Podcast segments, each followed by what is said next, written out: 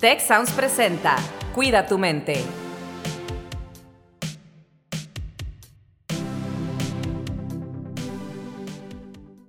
Hola, ¿qué tal? Les doy la más cordial bienvenida a un episodio más de su podcast Cuida tu mente. Mi nombre es Carlos Ordóñez y el día de hoy me acompaña Carla Urriola de la oficina del Centro de Reconocimiento de la Dignidad Humana del TEC Monterrey, de la oficina de género, es la líder de esta oficina. Tocallita mía, ¿cómo estás? Muy bien, muchísimas gracias por la invitación y muy contenta de estar por acá en Cuida tu mente. Oye, pues tenemos un tema que tú y yo lo platicamos hace unos días, así como que offline, off the record, así muy en privado, pero nos llamó la atención a ambas personas, ¿no? Dijimos, oye, estaría interesante. Y esto tiene que ver con la época que estamos viviendo ahorita, que es época de graduaciones. En el caso del TEC, pues tenemos bachillerato, preparatoria, tenemos también pues estudiantes de nivel licenciatura o profesional, como se le dice acá, y estudiantes de posgrado. Y pues es una época de graduaciones para miles y miles y miles de estudiantes, no solo del TEC de Monterrey, sino de muchas otras instituciones. Y pues lamentablemente a través de los años hemos leído no solo este, pues digo, muchas cosas bonitas y buenas que involucran estas épocas de graduaciones, los speeches, los discursos de fin de cursos y demás, ¿no? De clases, este, cosas muy bonitas, pero también lamentablemente ha habido, se han presentado situaciones y lo vemos en las noticias de, de medios internacionales, no hablo de aquí exclusivamente, pero hay cuestiones de riesgo involucradas con esta cuestión de las graduaciones, ¿no? Hay fiestas de graduación, hay fiestas de pregraduación, fiestas de posgraduación, viajes de graduación. Y pues lo que queremos es platicar un poco el día de hoy contigo, Carla, sobre cómo cuidarnos en esta época, en las graduaciones, en las fiestas antes, en ese día de la graduación que es tan emotivo y a lo mejor después, ¿no? ¿Qué, qué medidas podríamos tomar para que pues estemos bien, que estemos seguras? Oye, Carlos, pues primero que nada, muchas gracias y qué interesante tocar este tema porque si las personas que nos están escuchando ya llegaron a la graduación, quiere decir que han hecho un trabajo y que se está concluyendo.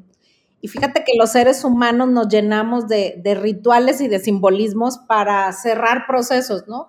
Y una parte muy importante que me parece como partir en este tema del autocuidado es, ya llegaste a un cierre, a un cierre simbólico y como tú decías, puede haber fiestas, puede haber ritos, ¿no? O sea, de ir a recoger tus papeles, este, tomarte la foto desde ese tiempo que, que aquí se, se, estila desde mucho antes. Entonces, primero que nada, ser muy consciente, o sea, vamos a empezar con el tema de, el autocuidado se divide en varias áreas, ¿no?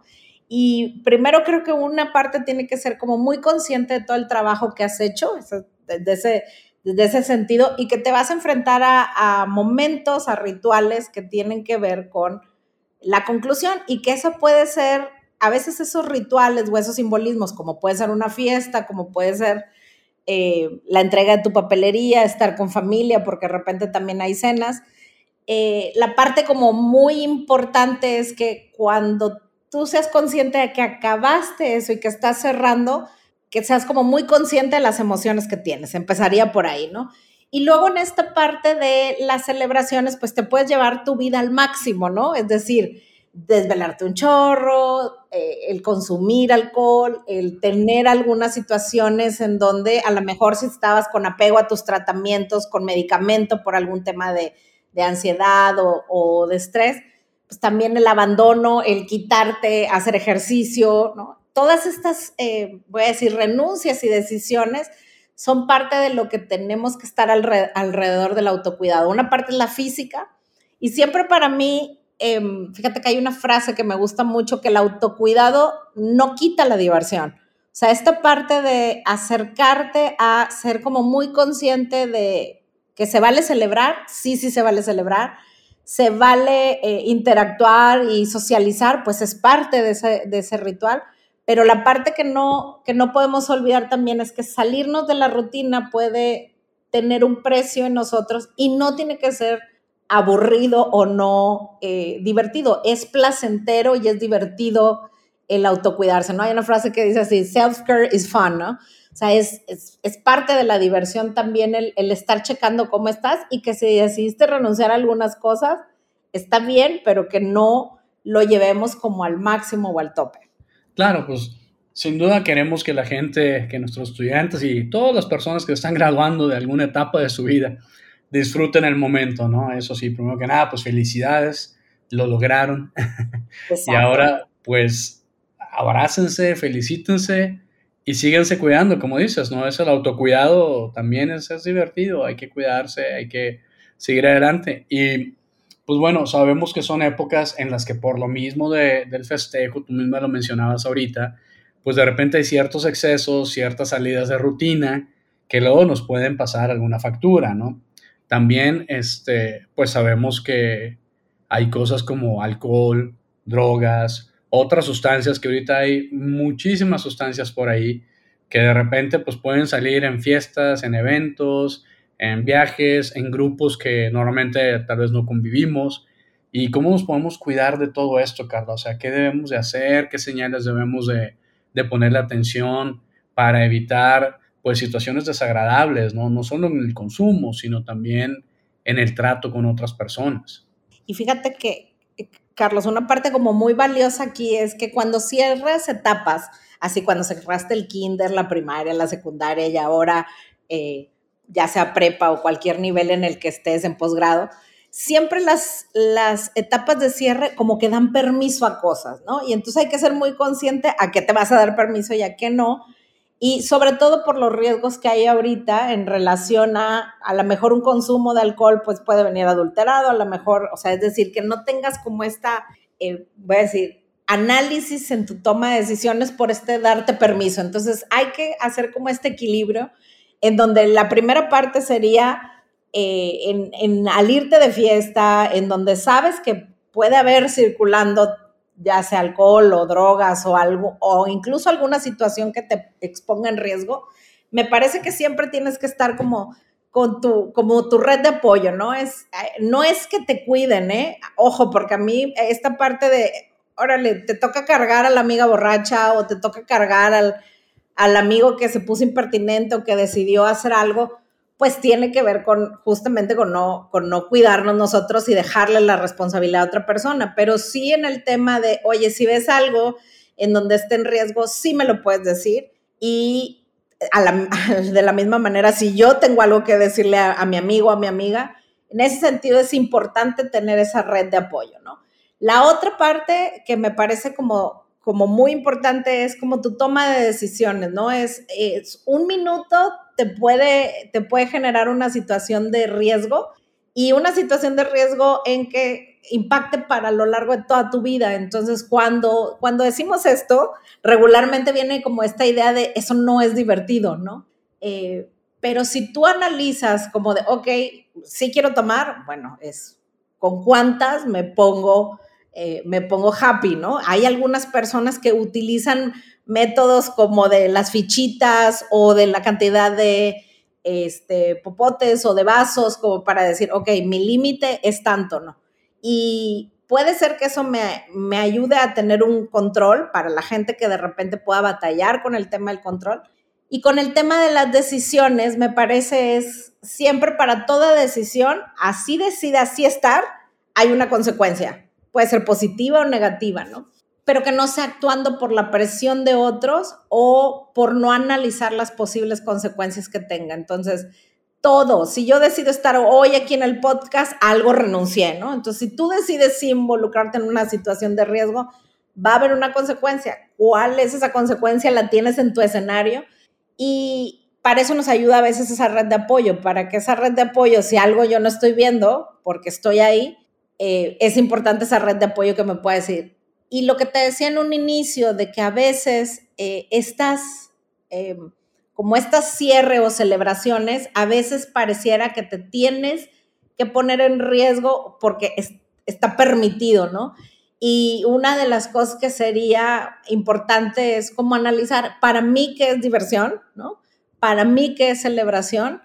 Y, y en ese sentido jugar con, con voy a decir, con esta toma de decisiones para que no sea lo que a mí eh, lo que los otros quieren que yo haga, sino lo que yo estoy decidiendo hacer, pero en ese sentido también me estoy cuidando física, mental, espiritual, ¿no? Social, y que no sea porque otros me orillaron o yo me descuidé o esa bebida que puede ser que a veces esté den adulterada, eh, nadie estuvo ahí para poderme decir, hey, te estoy viendo mal, ¿no? ¿Qué hacemos?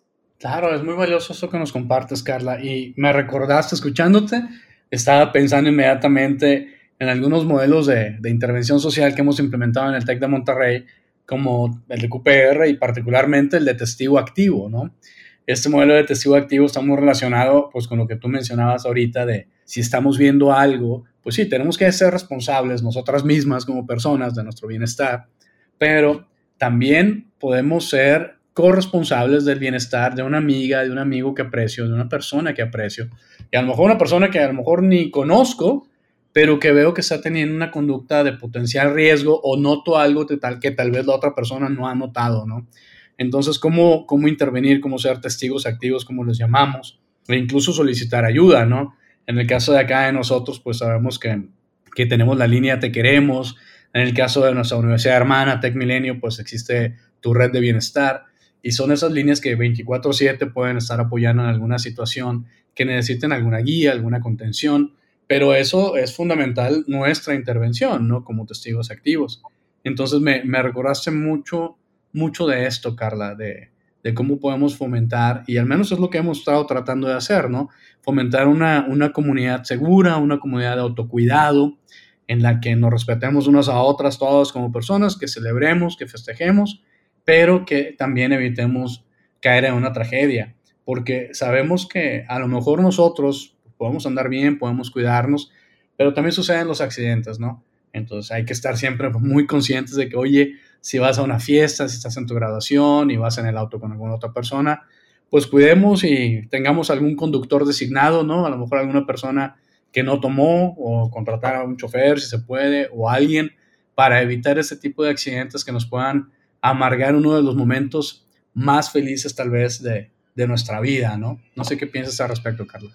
Sí, sin duda alguna, fíjate que eh, esta parte como de prevención siempre se, observa como de no, no hagas esto y no es más bien que tengas como la información, eh, la toma de decisiones como pensada en relación a las consecuencias y que sea, voy a decir, en, en consecuencia para que logres, voy a decirlo así, tener la mayor cantidad de herramientas por si llega a pasar un accidente, ¿no? Y entonces esa parte de tener a gente eh, cercana a mí que, me puede cuidar y que yo también le puedo cuidar, es muy valioso. Y seguramente a lo largo de toda tu carrera lo has tenido, a lo largo de todo tu posgrado, de toda tu prepa. Entonces, es importante decir que, eh, así como decimos, la, la graduación es un momento muy importante, es un momento en que las emociones están, voy a decir, a tope eh, tú te reconozcas porque hay personas que son más impulsivas, hay personas que son más analíticas, hay personas que, ¿no? que, quizás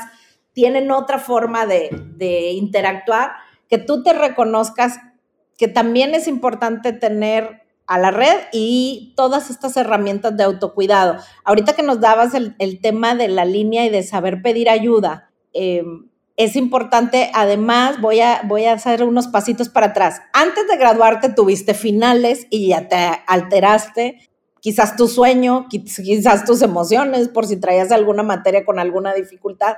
Entonces, voy a decir, esos contrastes entre adrenalina, entre dopamina, ¿no?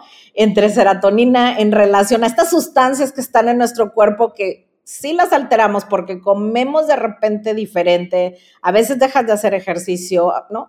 Más eh, la emoción que puede ser la, parte de la graduación, mm, e, es necesario que voltees a ver y que hagas como un check-up de cómo estoy. Y si yo no lo estoy logrando ver, también gente a mi alrededor que, que me pueda ayudar a eso.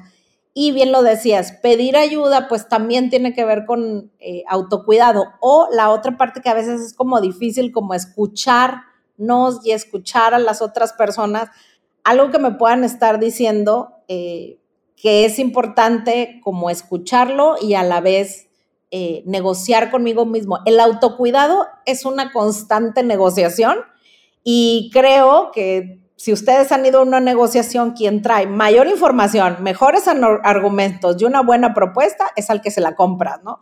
Entonces, creo que tienes que hacer eso contigo, ¿no? Traer buenos argumentos, información, tu red de apoyo y una propuesta para decir, órale, esto es diversión para mí y así me la voy a llevar sin exponerme y celebrando, sí, y sobre todo entendiendo que este cierre esta etapa viene para cosas muy fregonas en tu vida y que queremos, ¿no? Te queremos bien. me encantó esta analogía que hiciste con la, la parte de la negociación, porque eso es cierto, ¿no? Finalmente, todo es una elección. Nosotros elegimos y elegimos qué tanto nos cuidamos, si nos cuidamos, si nos descuidamos. Y esto en muchos aspectos, si tomamos esto, si comemos esto, si hacemos este ejercicio o no, si estamos con esta persona o no, si vamos a tal lugar o no. Claro, todo es una elección, todo es una toma de, de decisión y es una negociación. Y, me recuerda también un poco a lo que hablábamos en el episodio pasado, justamente, que hablábamos de la ansiedad, tú la mencionabas en tu intervención anterior, la ansiedad que se puede estar generando en nuestras estudiantes, ¿no? Porque pues están a punto de graduarse, inician una etapa nueva y todo. Y acá hablábamos también, pues, de esa presión que sienten, ¿no? Entonces, pues muy interesante esto que nos compartes de la negociación y el autocuidado y todo esto. Te iba a decir nada más que en la negociación también está el saber rechazar lo que te proponen, ¿eh? O sea, porque ahorita te dije estas, pero también está el decir, no, no quiero. O sea, la verdad no quiero, gracias, y vuelve a estar. Argumentos, ¿no? Porque luego también uno piensa que negocia solamente para el sí, pero también se puede negociar para decir, oye, gracias por la oferta, pero no me interesa, ¿no? No, o, tener una contraoferta, ¿no? Oye, a ver, gracias por la oferta. Así como está, mi respuesta es no. Tengo mis límites bien claros. Sé lo que sí, sé lo que no. Y también te puedo dar una contraoferta. A ver, Carla, eso que me propones, pues así no, o ahora no, o con esto no, así no. Pero, ¿qué te parece si A, B, C, D? Y das una contrapropuesta y a lo mejor se llega a algún acuerdo en el que ambas partes o las partes involucradas estén de acuerdo. Entonces eso me, me, parece también muy valioso, o sea, no solo se negocia un sí, también se puede negociar un no, y hablamos de la parte también está de consentimiento y todo esto, ¿no? Exacto, eh, sí. Quiero preguntarte algo, porque tenemos nuestra audiencia, pues principalmente jóvenes, eh, que están, yo creo, en esta etapa de las graduaciones, ya sea del bachillerato, de la preparatoria, o de la etapa de licenciatura o maestrías, pero también nos escuchan sus padres de familia, sus mamás.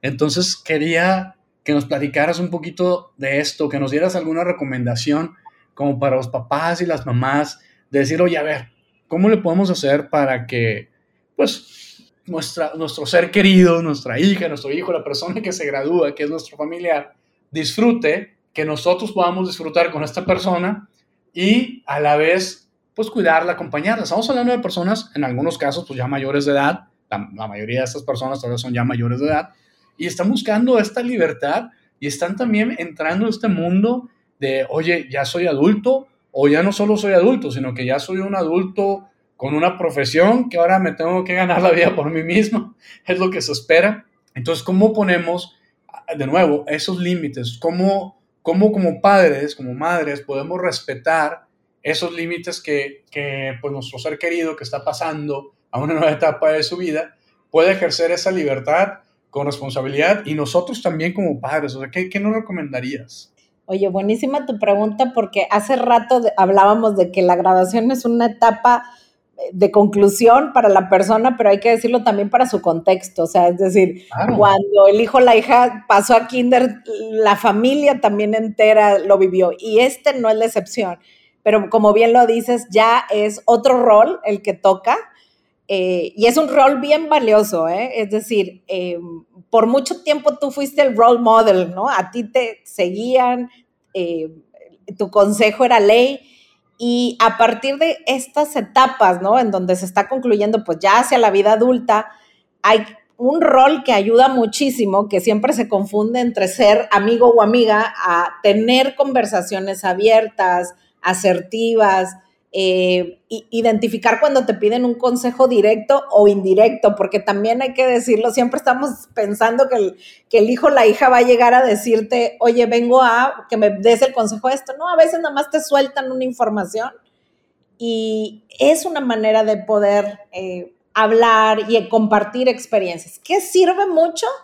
Uno, darnos cuenta que nosotros también como familia estamos concluyendo un ciclo y que va a cambiar la dinámica familiar porque esa persona o va a ir a estudiar otro lado o va a trabajar, como bien lo dices, o va a tener otras interacciones. Esa es una, ¿no? De nosotros también tenemos que vivir esa especie de duelo, eh, vivir nuestros rituales, también entender, oye, en esta foto sí podemos estar, en esta foto pues ya prefieren dar con sus amigos o amigas, ¿no? Esa es una parte.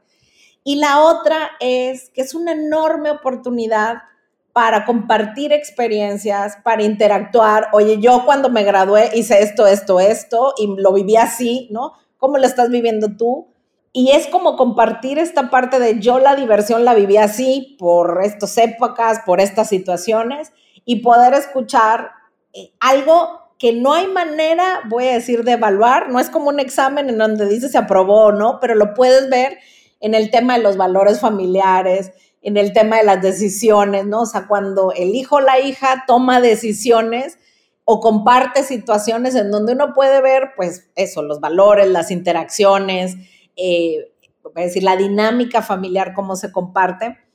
Y incluso también lo tengo que decir que puede ser una época también dura porque si las interacciones familiares han sido difíciles, es un poco, estos rituales pues son celebraciones y si el entorno familiar no tenía celebraciones o había ciertas dificultades, pues es probable que esas también sean un trigger o, haya esas, esas vinculaciones, ¿no? Hay familias que a lo mejor no se vieron durante todo el semestre y se ven en ese momento de la graduación, entonces recordar que es muy importante que las celebraciones de la persona que está eh, como tú decías, dar libertad, pero acompañar en el sentido de aconsejar y de modelar de otra manera, ya no es meramente literal, sino yo les digo, salieron del pensamiento concreto estos chavitos para empezar a decir, ¿no? Y a reflexionar y a ser críticos y a tener sus propias opiniones eh, y aprender también, porque creo que también nos toca aprender, pues, hoy cómo viven la diversión, cómo interactúan con sus amistades,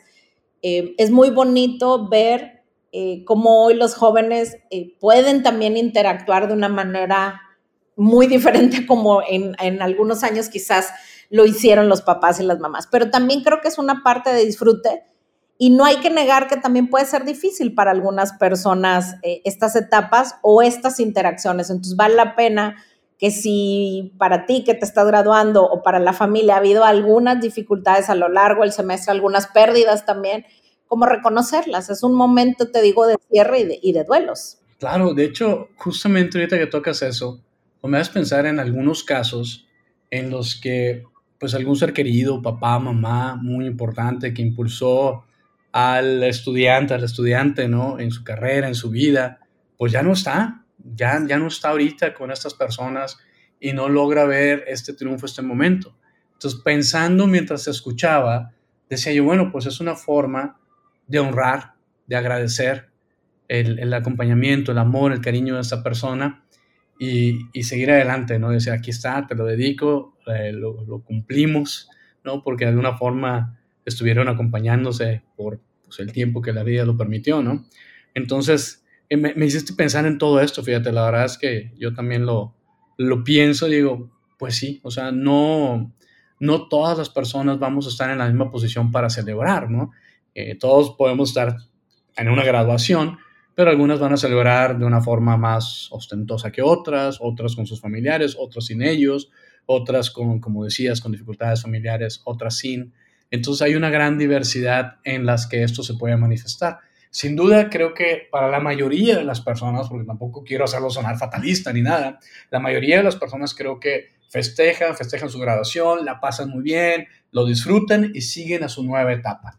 Entonces, bueno, pues estamos llegando a la etapa de cierre, Carla, y me gustaría devolverte la palabra para preguntarte, pues, si hay algo más que quieras dejar a la audiencia, con alguna idea, con algún pensamiento, o qué te llevas de esta interacción, o qué quieres dejarle al público. Yo creo que me quedaría con lo que te decía al principio, es decir, celebre de la manera en la que sea, es, has hecho un enorme esfuerzo, vale la pena que te lo reconozcas, y es, como tú dices, lo que viene va a ser, va a ser tu vida, ¿no? Ojalá hayas disfrutado mucho el camino recorrido, busca y voltea a ver todas aquellas experiencias que te han ayudado a este camino que has recorrido, perdón, con la idea de que esto, voltearlo a ver hacia el pasado, te puede ayudar a darte cuenta qué fortalezas tienes, ¿no? qué debilidades, qué cosas te interesa seguir aprendiendo, a quiénes. Hay muchas personas que también después de la graduación deciden tomar decisiones importantes para su vida, como casarse, como irse a estudiar a otro lado, como elegir la carrera. Entonces, dar ese brinco también te ayuda mucho voltear a ver. Entonces, que te des un tiempo, que esa es la parte espiritual del autocuidado, como de, eh, de sumar todas aquellas experiencias en este camino y, de reconocértelo, porque suena muy sencillo cuando te entregan un papel que es algo simbólico, vuelvo, pero si tú haces ese ejercicio te puede ayudar mucho justamente a, seguirte cuidando, pero también a reconocer lo valiosa persona que eres y, lo que has logrado, ¿no? Muchas gracias por este espacio. Gracias, Carla. Sí, mira, yo, yo veo la vida como una escalera, ¿no? Como si fuera una escalera con muchos escalones y cada una de las etapas de nuestra vida, en este caso de una graduación, pues es un escalón más. Y creo que algo que a mí me pasaba es lo que se conoce como savoring, ¿no? El saborear los momentos. A mí me pasaba a veces que, no saboreaba suficiente los momentos, ¿no? Como que seguía subiendo la escalera, terminaba un escalón y veía que había más, o si no, llegaba a, lo que llamamos aquí el descanso, ¿no? Esa, esa intersección entre una parte de la escalera y la otra, ¿no? En la que ya subí el escalón, ya llegué al escalón más alto que era terminar mi carrera y estoy disfrutando del descanso y luego volteo y ¡ay! Hay más escalones. Pues sí, disfrutemos el descanso, disfrutemos esta etapa antes de empezar a subir los otros escalones que ahí van a estar y pues nos esperan. Muchísimas gracias y les esperamos en un episodio más de Cuida tu mente. Si quieres conocer más sobre cómo cuidar tu salud, te invitamos a escuchar Hola de Salud. La prevención hoy es parte del tratamiento. El podcast en el que nuestros expertos te darán consejos para vivir de manera sana, equilibrada y feliz. Felicidad, ese sería un objetivo último. Escúchalo en Spotify, Apple Podcast y Google Podcast. Gracias por escuchar un episodio más de Cuida tu mente. Productor ejecutivo de Tech Sounds, Miguel Mejía. Asistente de producción, María Monroy. Productor de Cuida tu Mente, Carolina Montes. Diseño, Daniela Solís, Lizeth Rodarte y Pilar Ortega. Postproducción, Max Pérez, Marcelo Segura y Sergio Chávez. Los invitamos a escuchar el siguiente episodio de Cuida tu Mente y el resto de los programas de Tech Sounds en Spotify, Apple Podcast, Google Podcast y tech.mx slash tech-sounds.